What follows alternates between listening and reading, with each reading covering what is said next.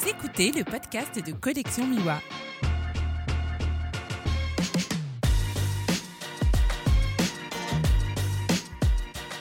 Bonjour et bienvenue dans ce nouvel épisode du podcast de Collection Miwa. Toujours avec les membres du collectif DR dans le cadre de la sortie du livre euh, disponible sur la plateforme de crowdfunding Ulule. Je suis aujourd'hui avec Thibaut Marot. Bonjour Thibaut. Bonjour. Thibaut, est-ce que tu peux nous parler un petit peu de ton parcours de photographe? Oui. Alors, euh, moi j'ai rejoint le collectif DR euh, il y a deux ans.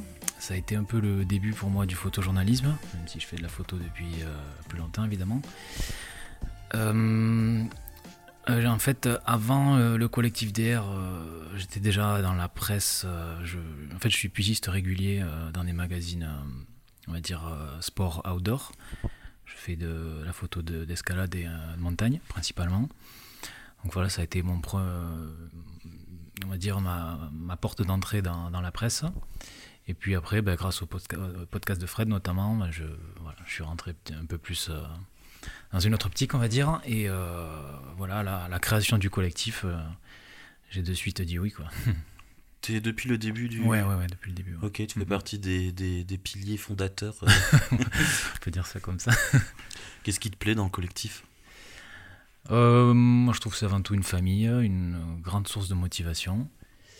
Euh, bah aussi la, formation, évidemment. Hein. Tout, l'aspect formation qu'il y a derrière, euh, la création d'un reportage du A à Z. Alors c'est vrai qu'on n'en a pas encore parlé dans le podcast, mais une des particularités du collectif DR, c'est également de former au photojournalisme, que ce soit photo et texte et euh, d'apprendre aux membres du collectif euh, à proposer les sujets à la presse, euh, comment on démarche les iconographes, tout ce genre de trucs qui tournent autour de la, du photojournalisme. Parce que c'est un vaste métier où il ne suffit pas d'appuyer sur le déclencheur. Oui.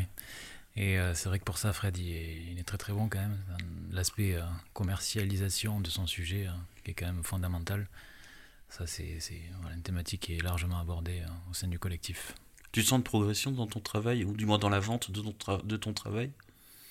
Ouais, je sens qu'il y a encore du boulot. Euh, après, ça, c'est peut-être personnel, mais en tout cas, euh, tout ce qui est accessible euh, dans le, dans le collectif, je trouve que c'est une source qui est largement suffisante pour, pour bien développer ça. Mm, mm. Ok. On parle de ton sujet dans le livre? Oui, bien sûr. Euh, alors ce sujet, moi je l'ai euh, abordé grâce euh, à un personnage qui a été central pour moi. Ah oui, je vais peut-être d'abord contextualiser le sujet. moi j'ai traité le, donc le, sujet de la reconstruction de la vallée de la Roya suite à, la tempête Alex qui a eu lieu dans l'arrière-pays niçois, près de la frontière italienne. C'était ben, le 2 octobre 2020, donc ça va faire bientôt un an. Euh, donc j'ai eu l'occasion bah, d'y aller grâce euh, grâce à un personnage que euh, que j'ai rencontré via les réseaux sociaux. Donc moi aussi, comme je l'expliquais au début, je fais partie, enfin, je, pratique la montagne, l'escalade, et c'est grâce aux réseaux sociaux que j'ai vu via les clubs de montagne qu'il y avait un petit jeune qui cherchait des bénévoles notamment pour aller aider sur la tempête Alex ça a été le premier à se rendre euh, sur, euh, sur place, hein, dès le lendemain à pied, vu que les routes étaient euh, totalement coupées. Donc je l'ai suivi dans, dans, ses premières interventions.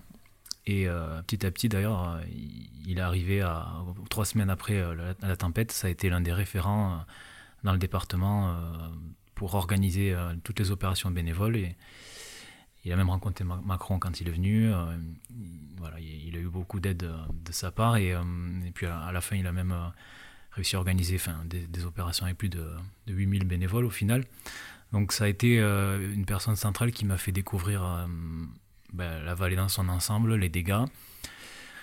Et au-delà de ça, moi après, j'ai ben, découvert qu'il ben, y avait une grande solidarité, une entraide qui se mettait en place dans cette vallée. Et, euh, j'ai vu évoluer dans cette vallée euh, au cours des, des, mois que j'y ai passé. Hein. J'ai vu que la peur se transformait euh, lentement en résilience, on va dire. Et j'ai voulu documenter ça. Donc j'ai rencontré beaucoup de gens dans plein de domaines différents. Euh, ça m'a permis aussi de me rendre compte que, bah, la, vallée, petit à petit se diversifie, euh, désert, Désertifié. Désertifié, Puisqu'il y a un quart de la population qui est parti.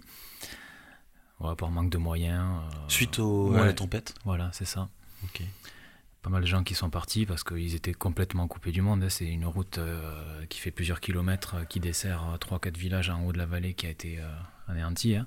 Il y avait quand même le train qui, qui permettait, heureusement d'ailleurs, hein, mais qui permettait d'amener les secours, les vivres et les, voilà, tous les ouvriers qui avaient besoin pour la reconstruction. Et donc, euh, les gens qui sont restés au final, euh, ben, c'est des gens qui ont dû euh, apprendre à vivre avec la tempête. Et c'est dans ce sens-là où moi je trouve qu'il y a une, très forte résilience de leur part. Et j'ai voulu donc documenter ça.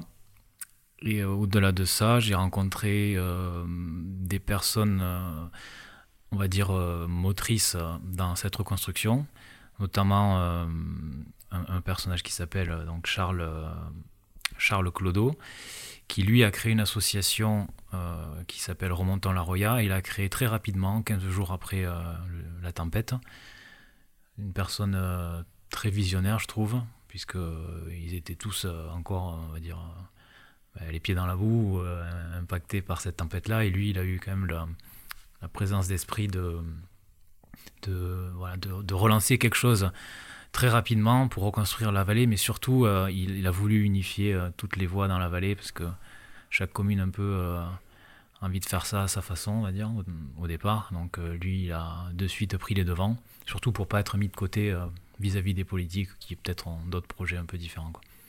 Donc actuellement, 11 mois après, ça a un peu porté ses fruits, parce que voilà, toutes ces associations sont un peu réunies en collectif et elles souhaitent euh, s'orienter vers un, développement euh, euh, vert, orienté sur l'écotourisme. Et pas mal de choses se mettent en place cet été et je pense qu'on va voir de belles choses arriver dans l'avenir. Ok. Tu as présenté ce sujet à la presse, il a été diffusé déjà? Alors, dans la presse, j'ai eu une petite publication, une illustration. Donc il fera partie du livre évidemment. Euh, et puis euh, j'ai été sélectionné donc au, prix Mentor euh, en finale pour la session, la session 5 qui s'est déroulée à Perpignan lors de Visa pour l'image. Donc ça c'était une expérience super chouette. Merci. Et voilà. malheureusement j'ai fini deuxième au prix public. donc j'ai pas pu. je ne pourrais pas rejoindre la grande finale qui se déroulera à Paris en décembre, mais bon c'était quand même une très très bonne expérience. Hein, d'avoir pu euh, avoir quelques retours là-dessus. Euh. Ok, merci Thibaut. Merci. Alors on se retrouve dans le prochain épisode avec un autre photographe euh, membre du collectif DR et je vous dis à très bientôt.